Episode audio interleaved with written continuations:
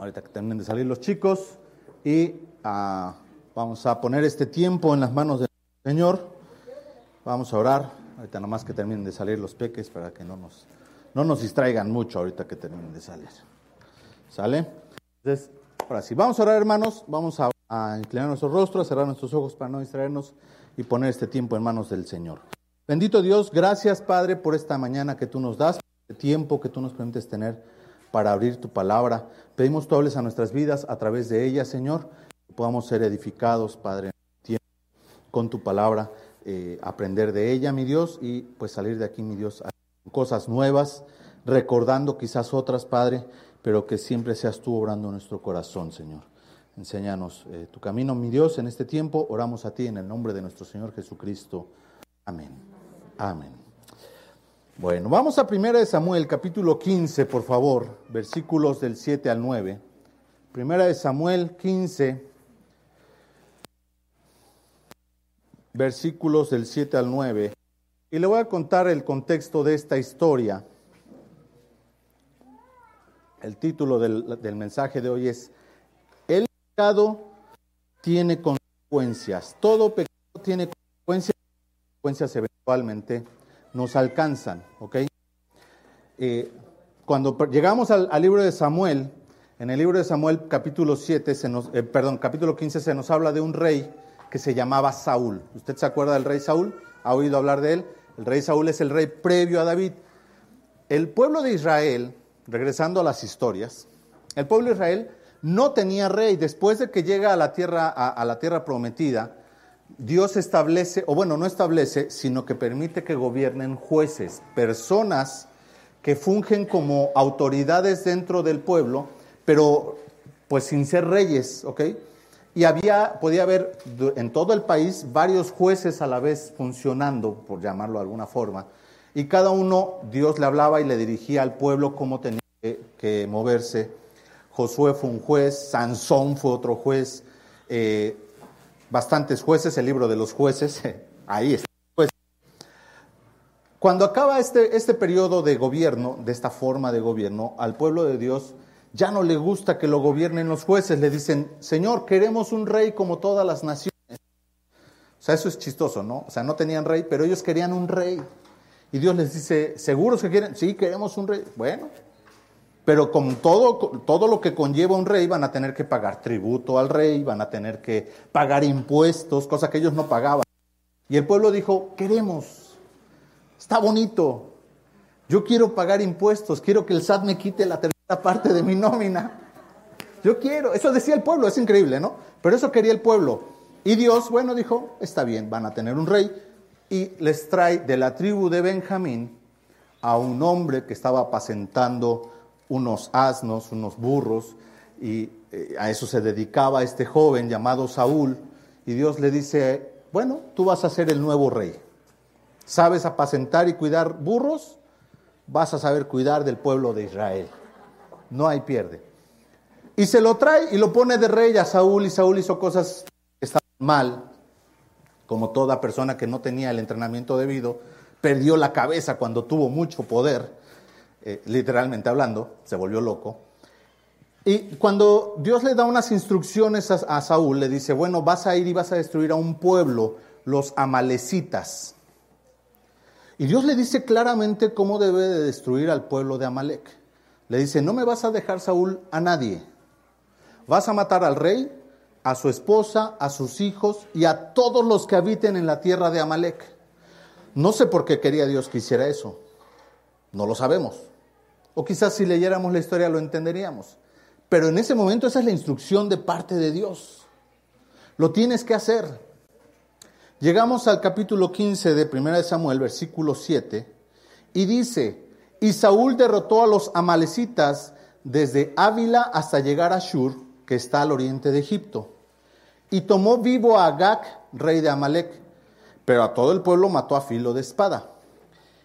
Y Saúl y el pueblo perdonaron a Agag y a lo, que, a lo mejor de las ovejas y del ganado mayor. También Dios le mandó matar a todas las ovejas y a todo el ganado. No quería nada. De los animales engordados, de los carneros y de todo lo bueno. Y no lo quisieron destruir. Más todo lo que era vil y despreciable, destruyeron. Pues claro, ¿ah? ¿quién quiere lo feito y las obras? Y lo, pues, lo apestadito? No. Y vino, versículo 10, palabra de Jehová a Samuel diciendo, me pesa haber puesto por rey a Saúl, porque se ha vuelto de en pos de mí y no ha cumplido mis palabras. Y se apresadumbró Samuel y clamó a Jehová toda aquella noche. Y continúa la historia. Y la historia es que Dios desecha a Saúl y escoge a otro jovencito que éste cuidaba ovejas. Y aparentemente es mejor ser pastor de ovejas que ser pastor de burros, porque fue un mejor rey. Y esa es la historia, y ya acabamos la prédica. Es cierto. Dios perdonó, digo, Saúl perdonó a este hombre Agag y después perdonó a su familia, perdonó a sus hijos. Eh, en, el, versículo, versículo más adelante, versículo 33 me parece, se nos cuenta cómo es que vino Samuel, uh, versículo 33. Y Samuel dijo, como tu espada dejó a las mujeres sin hijos, así tu madre será sin hijo entre las mujeres. Entonces Samuel cortó en pedazos a Agag de delante de Jehová en Gilgal. O sea, lo que se tenía que haber hecho con el rey, lo tuvo que hacer un profeta porque el rey pues, no tenía los pantalones para hacer lo que se le mandó. Esa es la historia. Vamos a Esther capítulo 1. Vamos a rezar nuestra historia, porque no crean que al pastor se le olvidó que estamos hablando de Esther. Estamos hablando de Esther. Pero ya ven, me gusta brincar cosas. Acuérdense de la historia de Saúl. Esther capítulo 3, versículo 1. Y hoy vamos a tendidos porque vamos a ver tres capítulos el día de hoy, hermanos. Así es que hoy nos emparejamos con los de Yautepec que ya van en el capítulo 6 o 7. Después de estas cosas, el rey Asuero engrandeció a Amán, hijo de Amedata, Agageo, Agageo, y lo honró y puso su silla sobre todos los príncipes, príncipes que estaban con él. ¿Alguien se acuerda cómo acabamos la historia la semana pasada? Algo pasó la semana pasada, no sé si se acuerdan, pero algo pasó la semana pasada. Había un complot para matar al rey Azuero, ¿se acuerdan? Afuera, Mardoqueo va y le cuenta a Esther, Esther va y le cuenta al rey, el rey investiga, se salva.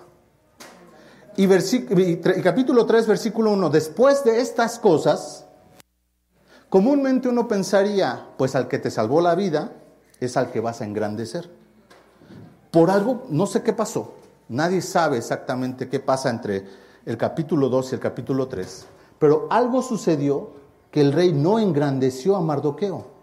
En su lugar engrandeció un hombre que se llamaba Amán, que era un hijo, hijo de un tal Amedata y que era Agageo, que por cierto es la única vez en la Biblia que aparece ese término, y que lo honró y lo puso sus, y puso su silla sobre todo, o sea, él era el segundo después del rey. Eso quiere decir que puso su sobre todos los príncipes que estaban con él. La ecualización por ahí está medio mal. ¿Sale? Eh, eso significa, ¿ok? Que cuando dice ahí que lo honró y lo puso su silla, significa que era el segundo después del rey. Este hombre Amán era el príncipe sobre todo el imperio medo-persa. Un honor muy especial. ¿Qué habrá hecho Amán? No lo sé. Yo creo que quizás el rey no se enteró bien de todo y quizás le dijeron, ¿sabes qué? Amán fue el que y, descubrió todo el complot. Y quizás el rey terminó este honor tan grande a Amán, ¿verdad? Porque no lo merecía, quizás. Y Mardoqueos, sinceramente, después de salvar la vida al rey, merecía algún honor. Y no se le da. Y de hecho, más adelante vamos a hablar de, de ese honor que merecía Mardoqueo, porque finalmente es reconocido. Pero este hombre Amán, ese nombre Agageo, dicen los que saben que significa que es descendiente de Agag. ¿Se acuerda ese rey que perdonó? ¿Se acuerda que perdonó a sus hijos? Bueno, alguno de los hijos de Agag, alguna malecita, alguien que Saúl no cumplió su palabra y el mandato de Dios, tuvo hijos y tuvo hijos y tuvo hijos y alrededor de unos 200 años después, estamos hablando ya pasaron varios reyes, estamos encontrándonos en Babilonia un descendiente de Agag. Y no solo eso, ahora es príncipe del imperio medo-persa. Versículo 2, y todos los siervos del rey que estaban a la puerta del rey se arrodillaban y se inclinaban ante Amán, porque así lo había mandado el rey. Pero Mardoqueo ni se arrodillaba ni se humillaba. ¿Cómo se iba a arrodillar? el pecado de su ascendiente, ¿sí? bueno, de, su antepasado, en este caso Saúl, alcanzó la vida de Mardoqueo. ¿De qué tribu les dije que era Saúl? Benjamín. ¿Sabe de qué tribu era Mardoqueo? De Benjamín.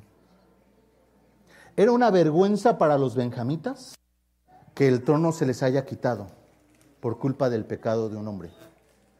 Imagínate que tus descendientes, de pronto que tu familia tienen un honor, el que tú quieras, y que uno de tus hermanos o uno de tus sobrinos, uno de tus primos, por culpa de una tontería de él, quiten el honor a tu familia. Qué deshonra. Qué vergüenza. Porque voy a poner un ejemplo eh, de nuestro, nuestro país. Todos hemos usado gas o conocemos el gas nieto. Y era una gasera que nadie le daba importancia, hasta que llegó algún familiar de ellos a la presidencia y entonces gas nieto se volvió un gas muy importante en el apellido, porque teníamos al señor Enrique Peña Nieto como nuestro presidente. Es importante el apellido. Hoy en día, este, pues todos usamos gas de Sony o algún otro. Hay un honor en el nombre. Y de pronto ese nombre te da más honor todavía cuando alguien llega a un lugar importante. Pero el pecado de este hombre, Saúl, terminó alcanzando a la familia de Benjamín en Babilonia. Ahora es curioso, en el reino del sur solo quedaron dos familias. De doce tribus, diez se separaron y se fueron al norte y dos se quedaron en el sur. La de Judá y la de Benjamín. Claro, las familias reales. Las que sabían lo que había que hacer para cumplir la ley de Dios. Los, las consecuencias que tenían si no se cumplían. Las demás tribus dijeron, nosotros podemos gobernar. Y se separaron. Es es una situación que está pasando Mardoqueo, que la honra que, le, que, él debía haber recibido, se la estaban dando no a un enemigo, a alguien que para él era aborrecible. Este hombre está recibiendo la honra que se merecía este hombre y se la quitan. Y dice el versículo 2, y todos los siervos del rey que estaban a la puerta del rey se arrodillaban y se inclinaban ante Amán. Claro, era el príncipe, pues obvio que había que darle honra. Y muchos piensan que Mardoqueo no se arrodillaba ni se humillaba porque era judío y decía, eso es adorar a un hombre. Pero eso es mentira, porque está bien claro en los pasajes que muchas veces los judíos se inclinaban ante los reyes porque sabían que estaban dando honra a un hombre como rey, reconociendo su autoridad. No estaban adorándolo como a Dios. Una cosa es darle honra y otra cosa es arrodillarse y orar a esa persona. No es la situación que está pasando aquí es una situación distinta. Mardoqueo no se arrodillaba ni se humillaba porque él sabía de dónde venía Amán. Y él sabía el pasado que había entre su pueblo de Amán y el pueblo de Mardoqueo. Versículo 3. Y los siervos del rey que estaban a la puerta preguntaron a Mardoqueo, ¿por qué traspasas el mandamiento del rey? Aconteció que hablándole cada día de esta manera y no, no escuchándolos él, lo denunciaron a Amán para ver si Mardoqueo se mantendría firme en su dicho, porque ya les había declarado que era judío. Y vio a Amán que Mardoqueo ni se arrodillaba ni se humillaba delante de él y se llenó de ira. Ahora, lo que Mardoqueo está haciendo no es quitarle la honra a Amán, de alguna forma lo, hace porque no, no se arrodilla, pero Mardoqueo no le está quitando su puesto a Amán. Mardoqueo, si de hecho Amán mandaba algo, muy posible Mardoqueo lo iba a tener que obedecer, porque era el príncipe de... Lo único que sí estaba haciendo era estar indignado contra la persona. Y esto es, esto es interesante, nuestra práctica debemos aprender a diferenciar entre el cargo de la persona y la persona misma. Yo puedo estar o no de acuerdo cuando hemos tenido presidentes o autoridades con las cosas que el presidente, el gobernador, el, presidente de la digan, y yo puedo estar en contra de ellos, no me gustan cosas que ellos hacen en su vida personal. Pero cuando ellos son la autoridad, a mí Gabriel me toca obedecer esas, esas instrucciones, porque están puestos por Dios, lo dice la palabra, lo vimos en las semanas pasadas. Puedo no estar de acuerdo con lo que ellos digan, Puedo no estar de acuerdo con su forma de vivir. Puedo no estar de acuerdo con sus creencias personales. Puedo no estar de acuerdo con que se identifiquen como hombre, mujer, vaca. A mí no me interesa. Pero están ahí puestos como autoridad. Ah, en el caso de, Mardoqueo, él estaba indignado con la persona, no con el cargo. Porque si él hubiera estado indignado con el cargo, pues él hubiera hecho otra cosa, que no solamente no darle adoración, o bueno, honra, mejor dicho, no inclinarse ante él. Y le dicen ellos, oye, ¿y por qué traspasas el mandamiento? Y dice que él ya había manifestado que era judío. Ahora, las consecuencias del, del pecado que, vienen desde Saúl, están alcanzando al pueblo de Dios y Mardoqueo está cambiando su estrategia. Al principio le dije, Mardoqueo, ¿qué es lo que hace al principio él y Esther? Son sagaces, escóndete, no tienes por qué decirle a nadie que tú eres judío, no es el tiempo, Esther, guarda silencio, incluso le cambió el nombre a su, a su, a su hija adoptiva eh, y pasó de, de ser Adasa, pasó a ser Esther, un nombre totalmente babilónico. Muy posiblemente Esther incluso hablaba muy bien el, idioma de la región, al grado que pues nadie se dio cuenta que no era, que, no era de ahí, ¿va? Pero ahora las, las, cosas están cambiando. Y vamos a ver por qué cambian. Dice versículos, eh, versículo 6, pero tuvo en poco poner mano en Mardoqueo solamente, está hablando de Amán, pues ya le habían declarado cuál era el pueblo de Mardoqueo, y procuró Amán destruir a todos los judíos que en el reino de Asuero, que había en el reino de Azuero, al pueblo de Mardoqueo, a destruirlos, desaparecer al pueblo. Yo no sé si Amán conocía la historia del pueblo, de, sus antepasados y la, la, historia de los judíos. Es posible que sí.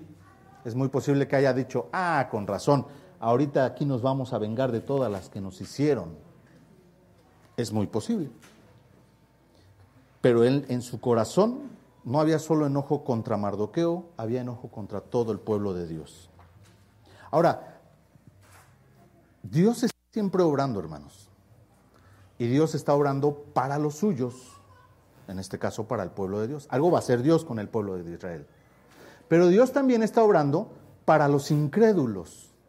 Lo que nosotros no nos damos cuenta es que Dios siempre está obrando para el mundo entero, para los que creen y para los que no creen a los que creen, algo quiere llamarnos el Señor, o arrepentimiento, o llamarnos la atención, o honrarnos, hicimos algo correcto, Dios puede hacer lo que Él quiera, pero al, impío, al incrédulo, siempre le quiere mostrar su poder para que no tenga excusa de decir, ya, yo no sabía que existías. Eso va a ser Dios. Y va a tratar con su pueblo y va a tratar con los que son pueblos. Versículo 7 en el mes primero, que es el mes de Nisan, no de la marca de carros, es el nombre judío del primer mes para ellos, que para nosotros es por ahí de abril. Como es, un calendario lunar, se, mueve entre mediados de abril, de marzo y mediados de abril, ¿sale? Cada año cambia. En el mes de Nisan, en el año duodécimo del rey Azuero, ya pasaron 12 años, que Azuero es rey, fue echada Pur, la palabra pur significa suerte delante de Amán. Suerte para cada día y cada mes del año y salió del mes duodécimo que es el mes de Adar. En el primer mes del calendario judío, en el mes de Nisan, a los 14 días, hermanos, se celebra una fiesta muy importante. Se celebra la fiesta de la Pascua. ¿Ok? Ahorita vamos a ver por qué es importante eso. Y dice que en ese mes, en el día, eh, eh, eh, al principio del mes, se echaron suertes. Amán tenía su corazón, en otras versiones dice que porque él había decidido destruir al pueblo de Israel, vino y echó suertes para ver cuándo había de destruir al pueblo de Israel. Y las echó en el primer mes. Y dice que esas suertes cayeron para que el día de la destrucción del pueblo de Dios cayera en el, en el mes doceavo. Tenía todavía 11 meses Amán para destruir al pueblo de Israel. Tenía 11 meses para descubrir cómo destruirlo y llevar a cabo sus planes. Tenía tiempo. Lo echó en suertes. O sea, agarraron, pur es una piedrita que tomaban como una especie de dado que traía números y lo aventaban. Y decían a los dioses, dinos qué tenemos que hacer. Y caía el dado. ¿No se le parece coincidente que no haya salido la suerte para el mismo mes en esas, en esas fechas o al mes siguiente? Quiero que entienda que Dios está obrando aún en las suertes de los incrédulos. Cuando una persona viene arrepentida porque vio, porque escuchó, porque algo pasó en su vida, crea, Dios está obrando en la vida de esa persona. Dios en este caso está protegiendo a su pueblo y le está dando 11 meses de gracia. Porque llegado al mes 12, el pueblo va a ser destruido. Esa es la expresión que usa la Biblia. Va a ser aniquilado. Y dice versículo 8, y dijo al rey Suero, hay un pueblo esparcido y distribuido entre los pueblos en todas las provincias de tu reino, y sus leyes son diferentes de las de todo pueblo, y no guardan las leyes del rey, y al rey nada le beneficia el dejarlos vivir.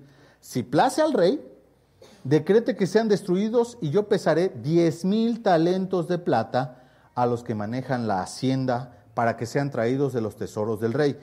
Leyendo un poco y investigando, resulta que esa cantidad de dinero es la tercera parte de la recolección de impuestos anual del, reino de esa época. O sea, Amán dijo, si matamos a todos y les incautamos sus propiedades, nos vamos a hacer de 10 mil talentos de plata. Un talento pesaba 45 kilos. 10 mil talentos son no sé cuántas toneladas de plata. O sea, es una cantidad de lana impresionante. Amán ya estaba haciendo planes. Y dijo, voy a convencerlo por la lana. ese dinero que juntemos, rey, te lo vas a poder quedar tú. Porque va a, ser traído a los tesoros del rey, no a la hacienda de, la, de la nación. No va a ser para beneficio de los ciudadanos, va a ser para que te lo quedes. Versículo 10, entonces el rey quitó el anillo de su mano y lo dio a Amán, hijo de Amedata Agageo, enemigo de los judíos, y le dijo, la plata que ofrece sea para ti y asimismo el pueblo para que hagas de él lo que bien te pareciere. Entonces fueron llamados los escribanos del rey en el mes primero, el de Nisan, en el día 13 del mismo. Y fue escrito conforme a todo lo que mandó Amán a los sátrapas del rey, o sea, a los príncipes, a los capitanes que estaban sobre cada provincia, a los, a los príncipes de cada pueblo, a cada provincia según su escritura y a cada pueblo según su lengua. En nombre del rey Azuero fue escrito y sellado con el anillo del rey. Y fueron enviadas cartas por medio de correos a todas las provincias del rey con la orden de destruir y matar y exterminar a todos los judíos, jóvenes y ancianos, niños y mujeres, en un mismo día, en el día 13 del, del mes duodécimo, que es el mes de Adar, y de apoderarse de sus bienes. La copia del escrito que se dio por mandamiento en cada provincia fue publicada en todos los pueblos a fin de estuviesen para aquel día y salieron los correos prontamente por mandato del rey y el edicto fue dado en Susa, capital del reino, y el rey y Amán se sentaron a beber, pero la ciudad de Susa estaba conmovida. Pues les estaban avisando que parte del pueblo, del imperio, iba a ser destruido por el mismo imperio. O sea, el gobierno estaba matando a sus ciudadanos, ¿no? Básicamente. Y dice que la instrucción se da, el versículo 12, en el mes primero, el día 13 del mismo. Al día siguiente, ¿sabe qué pasaba? Comenzaba la Pascua.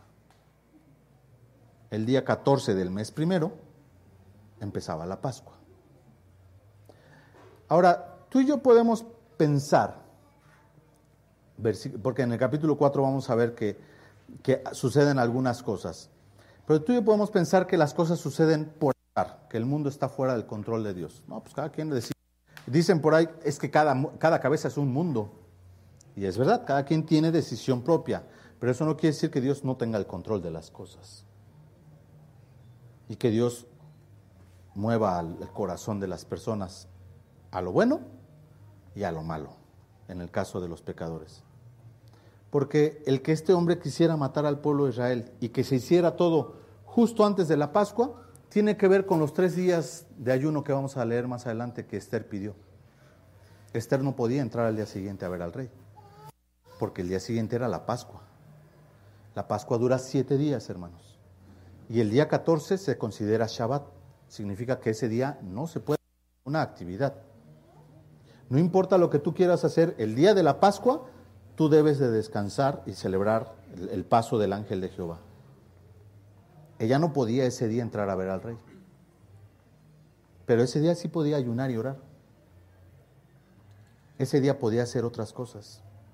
Así que se da este edicto y cuando vamos al capítulo 4, ahora sí vamos al capítulo 4, luego que supo Mardoqueo todo lo que se había hecho, rasgó sus vestidos, se vistió de silicio y de ceniza y se fue por la ciudad clamando con grande y amargo clamor. Mardoqueo lo que hizo en este momento es que se olvidó de la sutileza, se olvidó de nadie se entere que soy judío, se rasgó las vestiduras, se hizo, se rasgó sus vestidos, se los cortó, y en lugar de eso se puso silicios. El silicio que es una, este, que hablamos de esa tela ahora hace unas semanas en el, ¿eh? El yute, el, el, cost, costal que usamos para la, las, las verduras, es como el yute, esta tela rasposa y fea. Eso es la ropa que se ponían los judíos cuando estaban de luto. ¿vale? Es una ropa para nada elegante, no es agradable y te está picando la piel todo el tiempo porque pues te está raspando, no no está bien hecha. Y esa es la intención de esa ropa. Y la gente lo veía. Y los judíos lo que hacían era tomar ceniza y se la echaban aquí en la cabeza para que se viera que traían la ceniza aquí. Y la gente supiera que estaban con dolor interno. Por eso hacían eso los judíos. Son un pueblo muy expresivo. Y dice que salió por la ciudad clamando con grande y amargo clamor. Había dolor en el corazón de, de Mardoqueo. Genuinamente él se estaba doliendo porque él sabía que tenía 11 meses para ver a morir a su pueblo. Porque discúlpame, si alguien manda una, un aviso y dice que en 11 meses van a venir a bombardear todo, todo el país mexicano y que no debe quedar ni un solo sobreviviente, pero además se deben de quedar con todas tus posesiones y mis posesiones, a mí me dolería. Aunque yo viva en otro país. Así yo puedo decir, ah, pero no me va a pasar a mí nada. Espérate, es mi pueblo. Mardoqueo está dolido por su pueblo. Pero no solo está dolido por su pueblo, Mardoqueo sabe que hay algo de verdad en lo que Dios está haciendo para llamar la atención de su pueblo. Porque este tipo de dolor que trae Mardoqueo no es solo por lo que va a pasar, es por el pecado del pueblo de Dios. Porque era un pueblo que se había acostumbrado a vivir así. ¿Sabe que cuando regresaron de Babilonia, nadie de la familia real regresó a vivir a Jerusalén, por ejemplo? Todos se quedaron en, Babilonia. Por eso los reyes subsecuentes en Israel, cuando Jesús, es, cuando Jesús nace, Herodes ni siquiera es israelita. ¿Por qué? Porque los reyes dijeron, no, regresarse a Jerusalén está regacho. Aquí tienen jardines colgantes. ¿Tú crees que me voy a ir de aquí? Imagínate que tus, se, van tus familiares a vivir a Estados Unidos y después les dices, regrésate al pueblo. Pues no, ¿verdad que no? Obvio que no. Te van a quedar allá, te mando dinero, jefe, si quieres. Pero yo no me regreso. Los, la familia real nunca regresó de, de Babilonia. Porque no les convenía. Porque es bien agradable estar donde estaban. Mardoqueo sabía claramente que el castigo que de parte de Dios era justo. Que el pueblo lo merecía. Esa es la realidad, hermanos. El pueblo merecía ser exterminado de parte de Dios. Porque había pecado, porque había caído en idolatría, porque se había acoplado a un mundo que no era el suyo. Y decían, Dios permitió que nos llevaran. Pues aquí estamos. Tú tenías que guardarte del pecado. Tú. O sea que porque nacimos en un mundo caído, hermanos, ahora hay que decir, pues puedo pecar, pues al final del día pues Dios creó el mundo, ¿no? Pues Dios dice que te guardes del pecado. El mismo que creó el mundo te dice, no peques. El pueblo merecía ser exterminado. O sea, si Dios dijo que el pueblo fuera exterminado y usó a Amán para hacer esta situación, así como usó el diluvio en su momento, así como trajo destrucción a través del pueblo de Egipto, era una vez un juicio más para Israel. Y, y Mardoqueo está dolido porque entiende bien lo que está pasando. Dice versículo 2, Esther 4.2, y vino hasta delante de la puerta del rey, pues no era lícito pasar dentro de la puerta del rey con vestido de silicio, claro, porque al rey no le gustaba ver a la gente triste, porque pues el palacio siempre debe haber alegría y fiesta, ¿no? Fueras a entristecer al rey. Y en cada provincia, versículo 3, y lugar donde el mandamiento del rey y su decreto llegaba, tenían los judíos gran luto, ayuno, lloro y lamentación. Silicio y ceniza era la cama de muchos. Es una, es una situación entendible. Hay dolor, hay arrepentimiento. Tiene el pueblo de Israel, eso sí tiene gracia. Tiene 11 meses para arrepentirse. Tiene 11 meses para decirle al Señor, Señor, perdónanos. Estamos arrepentidos. Mire, cuando pasó lo del 2001, lo, de las, lo del 2011, perdón, lo de las Torres Gemelas, todo Estados Unidos se movió, todos los cristianos en Estados Unidos se movieron. Se hicieron actividades gigantescas en los estadios, se llenaban y había gente afuera adorando a Dios y pidiendo perdón y diciendo, Señor, perdónanos porque somos un pueblo que te conocía y que se alejó de ti. Bueno, tenemos hasta un, un disco de Marcos Witt que trata de ese tema. Cristianos por todo Estados Unidos se movieron después de las Torres Gemelas, porque decían, Dios está juzgando a nuestra nación y nosotros los cristianos no hemos hecho nada. Hoy, 12 años después, eh, pues Estados Unidos ya se lo olvidó.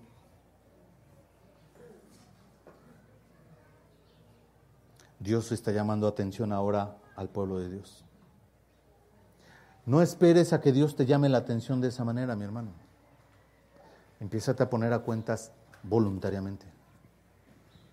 No quieras que llegue una noticia terrible a tu vida o a tu ciudad o a tu nación. Arrepiéntete. Sabes, eh, lo vimos hace unas semanas en el estudio de los domingos, somos la sal de la tierra y la sal es para conservar. Pero eso somos los cristianos, ¿eh? El inconverso no es la sal, el inconverso se está pudriendo. ¿Sabes qué, qué detiene que este mundo se termine de pudrir? Tú y yo. Pero si tú y yo no estamos haciendo la función de orar, interceder por este mundo, por este pueblo, ¿quién lo va a hacer? ¿Ellos? ¿De veras crees que les interesa? Ayer en la noche mis vecinos tuvieron fiesta. Por más que yo les gritaba que estaba muy fuerte, pues no me hicieron caso. Yo les iba a poner unas alabanzas, pero tenía aquí el sonido, entonces pero créanmelo, porque yo ya hice a algunos vecinos, algunas, le bajan el volumen, bien bonito. Eh, pero pues no tenía yo el sonido en mi casa. Entonces, se, se pusieron todo toda la noche. Lo más increíble es que hoy a las 6 de la mañana seguía la música. Pero ya eran músicas, este, canciones ya hasta, ya ni eran alegres, eran unas de ardidos y de adoloridos. Y dije, pobre muchacho. Pues hasta yo me sentí mal por él, de verdad porque se ve que estaba bien dolido. El punto para él era seguir la fiesta hasta que se pudiera. Ya como eso a las siete y media más o menos, ya no escuché nada, creo que ya se quedó dormido. Pero a mí lo que me llama la atención es que el mundo está tan vacío que está buscando algo en que enfiestarse. Porque no puede estar sin fiesta. Y cuando ya no hay nadie, busca seguir la fiesta solo. Y seguir tomando y seguir no sé qué estén tratando de olvidar, pero algo. Porque las canciones de anoche estaban movidas, y era reggaetón y padres, pero las de hoy en la mañana, no, hombre, estaban. No, no, no, no, pobre muchacho, de verdad. El mundo está pudriéndose, eso es natural. Él no va a pedir por él mismo. Él no sabe ni por qué está pasando lo que está pasando en su vida. Pero el cristiano debería estar siendo la sal de la tierra compartiendo, orando, leyendo, siendo luz en un mundo de tinieblas, poniendo límites a ciertas cosas. ¿Sabes qué? Podemos ser amigos. Este es el límite. Los límites se tienen que marcar. Son necesarios. versículo 4, y vinieron las doncellas de Esther y sus eunucos y le dijeron a Esther, entonces la reina tuvo gran dolor y envió vestidos para hacer vestir a Mardoqueo y hacerle quitar el cilicio, mas él no los aceptó. Entonces Esther llamó a Atac, uno de los eunucos del rey, que él había puesto al servicio de ella, y lo mandó a Mardoqueo con orden de saber qué sucedía y por qué estaba así. Salió pues Atac a ver a Mardoqueo a la plaza de la ciudad que estaba delante de la puerta del rey, y Mardoqueo le declaró todo lo que, había acontecido y le dio la noticia. Y, eh, y, le dio la noticia de la plata de Amán y todo, todo lo que había pasado. Le dio también la copia del decreto que había sido dado en Susa para que fuesen destruidos, versículo 8, a fin de que se la mostrase a Esther y se lo declarase, y le encargaba que, que fuese ante el rey, le encargara a Esther que fuese ante el rey, a suplicarle y interceder delante de él por su pueblo vino Atac y contó a Esther las palabras de Mardoqueo. Ahora, ya vimos desde el versículo 1 hasta el versículo 9 que Mardoqueo ya no se está escondiendo como judío. Mardoqueo abiertamente dice, yo soy judío, yo soy de ese que quieren destruir. Véanme, estoy y me está, me está, lo que está pasando en mi vida no es agradable. ¿Por qué, ¿Por qué cambió súbitamente la actitud de Mardoqueo? De esconderse al principio y de repente eh, da, fe pública de quién es él eh, como creyente. Escuchaba hace algún tiempo a un predicador hablaba de este tema y decía, ah, ves, Dios los está castigando porque ellos se escondieron como judíos. No porque, bueno, eso fue Mardoqueo, pero el pueblo de Dios seguía siendo el pueblo de Dios. Dios no está culpando a todo el pueblo de Dios solo por Mardoqueo o por Esther. No, Dios está juzgando pecado. Y además, Esther sigue sin decirle a nadie que ella es, la, ella es judía. El único que ha, declarado quién es él en, esta historia es Mardoqueo. Vamos a Juan capítulo 7, por favor. Y lo que sucede, hermanos, es que una cosa es que seas sabio, sagaz en tu, en tu manera de moverte en este mundo, y otra cosa es que seas tonto. Versículo, 7, versículo 1, Juan capítulo 7, versículo 1, y vamos a leer una historia de Jesús. Después de estas cosas, Juan 7.1, Jesús en Galilea, y dice ahí, pues no quería andar en Judea porque los judíos procuraban matarle. Ah, caray, pues no que es el Hijo de Dios, ¿no debería él andar por todos lados predicando? Pero dice claramente el pasaje que Jesús sucedieron algunos eventos en Judea, y se fue a Galilea. Ahora, quiero que sepa que Judea y Galilea están bien separados. ¿Ok? Haga de cuenta que Jesús, es Judea, vamos a decir que es, es Morelos, porque pues qué bonito. Ahí está el templo y todo. Y es eh, así, la ubicación es esa. Después sigue la Ciudad de México y arriba está el Estado de México. Esas son las ubicaciones Judea, este, Samaria y Galilea. O sea, Jesús subió lo de equivalente a tres estados. Él se fue hasta el Estado de México porque en Morelos lo querían matar. Se fue lejos. No quería estar cerca de los judíos en ese momento. Fue con los galileos, la tierra donde él nació, en Nazaret, donde él vivió, pues. Y dice el versículo 2, estaba cerca la fiesta de, los judíos, la de los tabernáculos, una fiesta, y le dijeron sus hermanos, los hijos de José y María que estaban junto con él, sal de aquí y vete a Judea para que también tus discípulos vean las obras que haces. Porque ninguno que procura darse a conocer hace algo en secreto. Si estas cosas haces, manifiéstate al mundo. Versículo 5, porque ni aun sus hermanos creían en él. Y Jesús les dijo, ¿sabes qué? No voy a bajar, mi tiempo no ha llegado. Y él se quedó. La historia la voy a resumir. Los hermanos de Jesús bajaron a la fiesta. Se oye fácil decir a la fiesta, pero vuelvo a repetir, ellos estaban en Galilea y bajaron hasta Judea. Ellos se fueron caminando en sus camellos, en sus caballos, no sé lo que ellos tenían, burros, y se, se fueron hasta Judea. Y Jesús se quedó en Galilea. Pero cuando llegamos al versículo 10, pero después que sus hermanos habían subido a la fiesta, que fueron a la fiesta, entonces él también subió a la fiesta, no abiertamente, sino como en secreto. Y le buscaban los judíos en la fiesta y decían, ¿dónde aquel? Y había gran murmullo acerca de él entre la multitud, pues unos decían, es bueno, pero otros decían, no, sino que engaña al pueblo. Ninguno hablaba abiertamente de él por miedo a los judíos. Mas a la, a la, mitad de la fiesta subió Jesús al templo y enseñaba y se maravillaban los judíos diciendo, ¿cómo sabe este, eh, eh, ¿cómo sabe este letras sin haber estudiado? Jesús le respondió y dijo, mi doctrina no es mía, sino de aquel que me envió. El que quiera hacer la voluntad de Dios conocerá la doctrina de Dios y si yo hablo por mi propia cuenta. Jesús tuvo tiempo para esconderse porque él consideraba que ese no era el momento para actuar absolutamente. Y Jesús no estaba pecando. Dios no le mandó un rayo a su hijo y diciéndole, ¿cómo te escondes si niegas quién? No sucede eso. Pero llega un momento en que Jesús dice, ahora es el tiempo de ir a hacer la obra que Dios tiene para mí. Y cuando está haciendo la de Dios, Jesús se manifiesta abiertamente. Mi hermano, cuando tú tienes que vivir tu vida diaria, sé sagaz y sé sutil, porque en un mundo de inconversos, de no creyentes. La gente allá afuera no quiere que tú vayas a contarle que eres cristiano, no le interesa. Pero cuando tú tengas que compartir el Evangelio y defender tu fe, sábete que tú y yo tenemos que estar dispuestos a dar hasta nuestra vida por nuestra fe. Porque todos los mártires de la historia lo hicieron.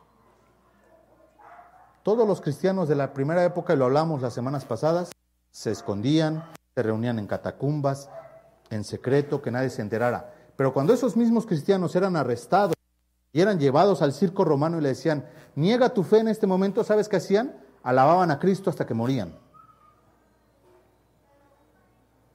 Porque hay un tiempo para ser sutiles, hay un tiempo para manifestar y ser sabios en cómo compartir el Evangelio.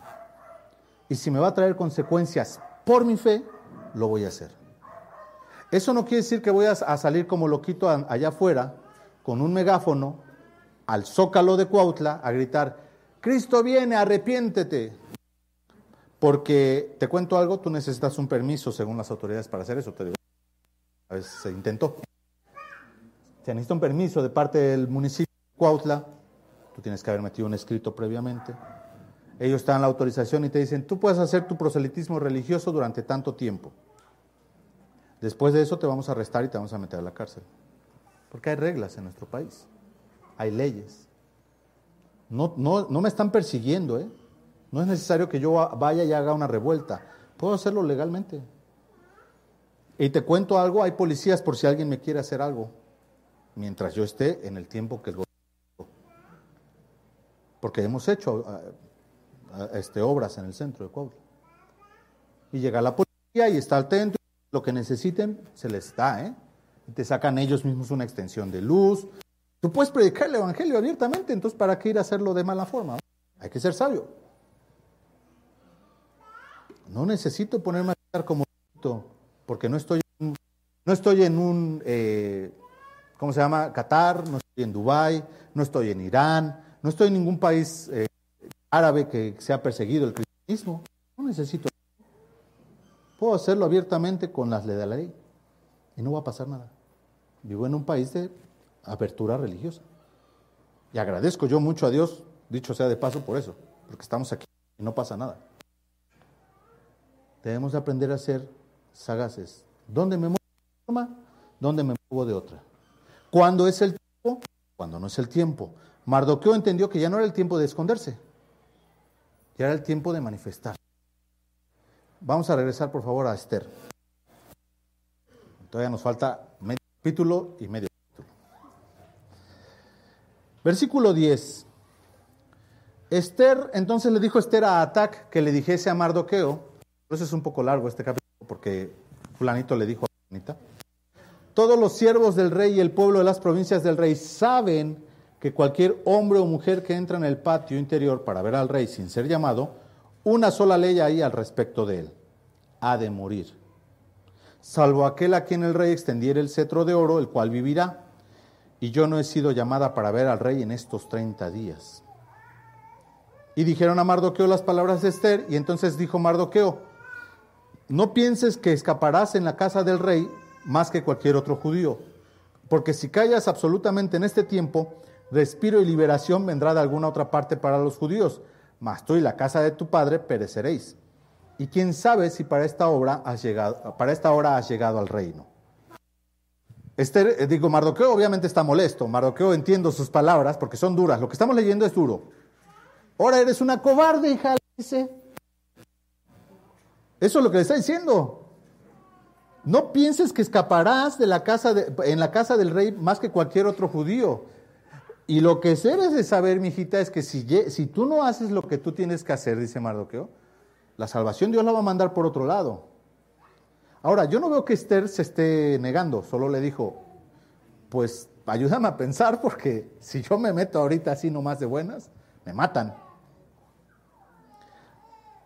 Y yo veo en, Esther una mujer muy sabia y muy dependiente de Dios. Aprendió bien de Mardoqueo, solo que Mardoqueo pues ya está haciendo, la situación lo está superando, ¿cierto? Y ya está empezándose a poner un poco nervioso y dice, híjole, ¿cómo le hacemos?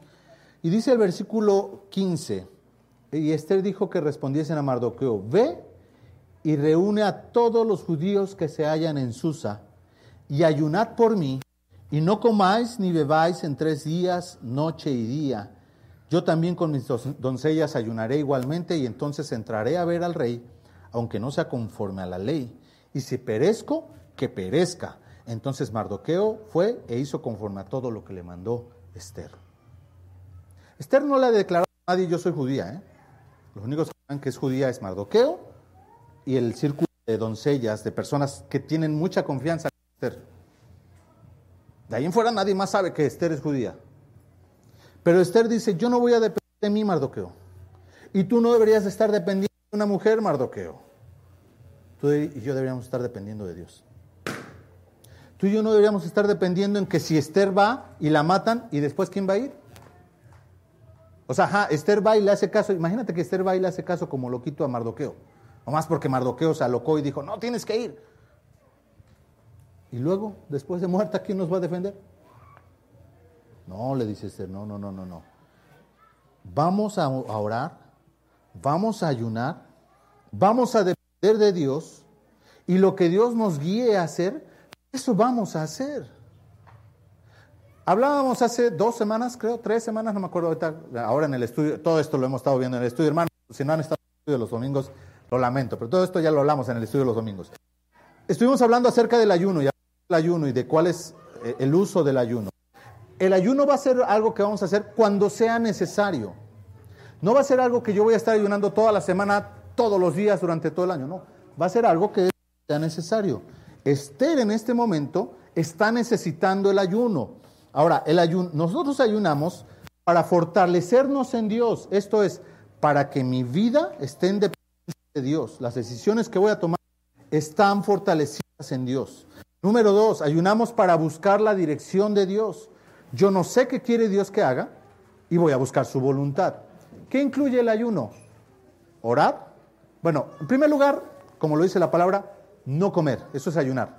No voy a comer. ¿Sale? Si quieres tomar agua, está bien, pero en sí es abstenerte de alimento.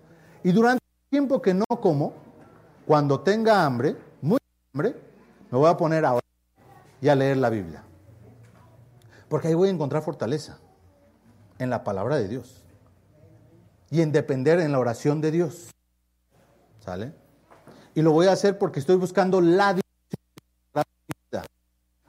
Así que voy a ir a su palabra y voy a buscar la respuesta. Señor, oro a ti, te pido que tú me enseñes qué tengo que hacer. Imagínate orando en ayuno, diciéndole a Dios, Señor, ¿qué tengo que hacer para rescatar al pueblo? Y venía la ley de Dios. ¿Qué puedo hacer, Señor? Y volví a hacerlo durante la tarde del mismo día. Y lo volví a hacer durante la noche. Y lo volví a hacer durante la mañana del día siguiente, porque se aventó tres días orando y buscando la dirección de Dios y pensando, ideando, ¿cómo le puedo hacer?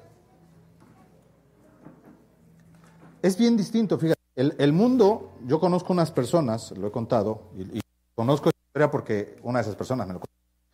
Dice, mi papá y mi abuelo se sentaban en el zócalo de Cuautla, eh, su papá y su abuelo, de parte, o sea, el suegro, señor, eh, eh, sentaban, ambos negociantes, y se, ponían a ver a la gente que pasaba en la Alameda ahí en el Zócalo. Y le decía, ¿cómo le podemos hacer para sacarle un peso a cada uno de estos? Que todos los que están ahorita nos den un peso. Y eso pasaban maquinando todo el día. Hoy en día usted podrá ver sus tienen mucho dinero, les va muy bien, gracias a Dios. O ya uno de ellos ya por lo menos es cristiano y su familia, pero ahí tienen sus locales ahí en, en la Alameda, enfrente de la Alameda. Les va bien. Pero por mucho tiempo me decía, hermano, mi papá, yo aprendí eso, me decía él, a estar maquinando en mi cabeza cómo ganar dinero. Yo era lo que hacía, dice. Yo, yo crecí pensando todo el tiempo cómo hacer para que hacer un negocio y que la gente me diera su dinero. esa era mi, mi mentalidad. Quiero que pienses que Esther, Mardoqueo y todos los judíos de Susa estaban contemplando no en cómo sacar dinero, no en cómo estafar al pueblo de, Mesopotamia, estaban viendo, ideando cómo encontrar la solución de parte de Dios para salvar al pueblo de Dios. Si tú te pusieras en ayuno y oración a buscar la voluntad de Dios, como lo hicieron ellos, como si tu vida dependiera de ello, garantizo que Dios hablaría tu corazón y aprenderías muchas cosas. Versículo, capítulo 5. Aconteció que al tercer día se vistió Esther su vestido real y entró en el patio interior de la casa del rey, enfrente del aposento del rey, y estaba el rey sentado en su trono en el aposento real, enfrente de la puerta del aposento. Y cuando vio a la reina Esther que estaba en el patio, ella obtuvo gracia ante sus ojos, y el rey extendió a Esther el cetro de oro que tenía en la mano. Entonces vino Esther y tocó la punta del cetro. Dijo el rey, ¿qué tienes, reina Esther, y cuál es tu petición? Hasta la mitad del reino se te dará. Y Esther dijo, si place al rey, venga hoy el rey y Amán al banquete que he preparado para el rey. Respondió el rey, daos prisa, llamad a Amán para hacer lo que Esther ha dicho. Vino pues el rey con Amán al banquete que Esther dispuso. Ahora, comúnmente, siempre de niño en la escuela dominical, cuando te enseñan esta historia, se para en que el rey extendió el cetro y uno dice, Dios cumplió, no la mataron porque ya, ¿ves? Dios la protegió y ella fue la reina valiente. ¿Por qué la reina valiente? Pero eso no es el final de la historia.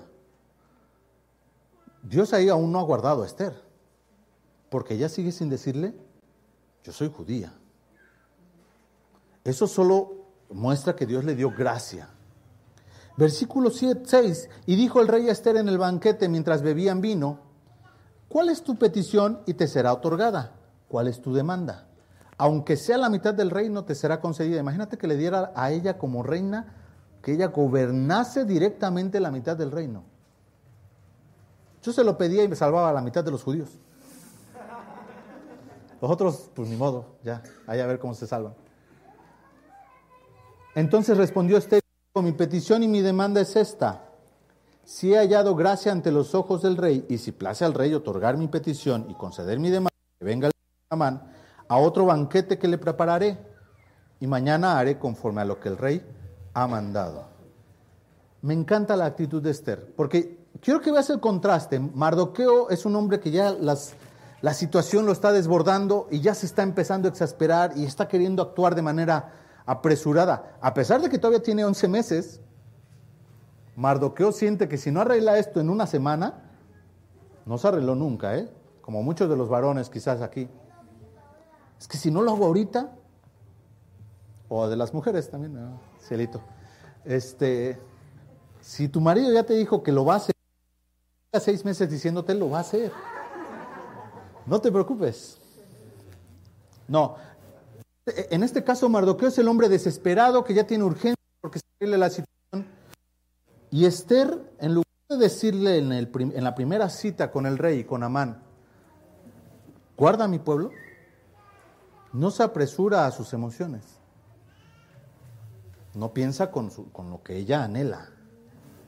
Piensa con el cerebro y dice, mañana lo vamos a seguir trabajando este muchacho. Rey, venga mañana de nuevo a comer. Estuvo rico las, las carnitas, ¿verdad?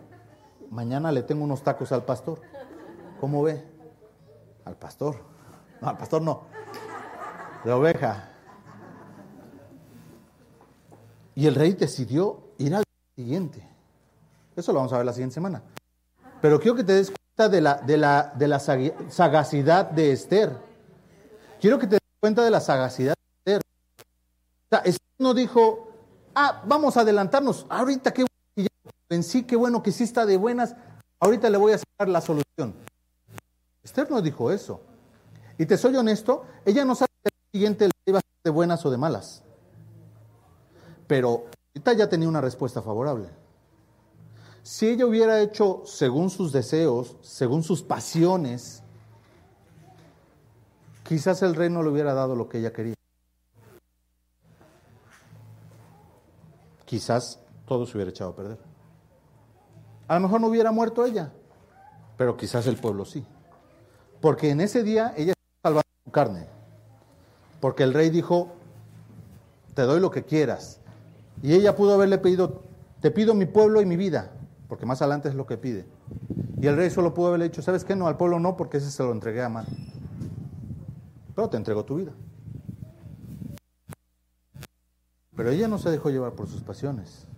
Mi hermano, cuando tú y yo estamos tomando decisiones, situaciones que nos están alcanzando, aprende a depender de Dios. Si tu pecado te está alcanzando, porque tu pecado lo dejaste en algún momento y no supiste lidiar con él en el pasado. Un momento en que de pronto te dicen, este muchachito de 15 años es tuyo, aprende a lidiar con tus pasiones, aprende a arrepentirte, a reconocer, he pecado, Señor. Pequé, a lo mejor lo sabía, que no pasa nada, pero el pecado tiene consecuencias, hermanos. Esas consecuencias eventualmente no alcanzar. No hemos terminado de ver estamos viendo la entrada de las consecuencias del pecado. De que vayan a destruir al pueblo de Dios es algo terrible. Lo van a desaparecer. Ahora, viendo desde una manera global se entiende, Satanás odia al pueblo de Dios. ¿No hay pueblo perseguido en la historia de la humanidad? Pues, no lo hay. Eso tengo que dar a los judíos, no, no hay otro. Sabemos qué más pasa con la reina Esther. Vamos a orar para terminar el día de hoy. Vamos a orar. Yo pues aprendí cerezada. La noche de mañana les cuento en qué sigue esto. Bendito Dios, gracias Señor porque tu palabra, mi Dios, es buena, es viva, es eficaz, Señor, y habla a nuestros corazones. Te pido, Padre, que tú nos enseñes a estar poniéndonos a delante de ti, Señor. Que no tenga que venir una situación fuerte, dura en nuestras vidas para que nos arrepintamos del pecado del pasado, Padre para que indaguemos, Señor, en lo que hemos caminado incorrectamente y para que eh, sea tu reprensión la que nos venga a poner en corrección, Padre. Permítenos ser sabios y entender los tiempos que tú nos das para vivir este, en este mundo de una forma correcta delante de ti, de una forma correcta delante del mundo en el que tú nos has puesto, Padre. Enséñanos a brillar y a hacer sal en este, en este mundo, Padre, que se está pudriendo y que se está perdiendo, Padre. Y permítenos también ser aquellos pescadores que traen a más personas y que las rescatan, Señor, de las tinieblas. Oramos a ti, Padre, pidiéndote tú sigas hablando a nuestras vidas en el nombre del Señor Jesús.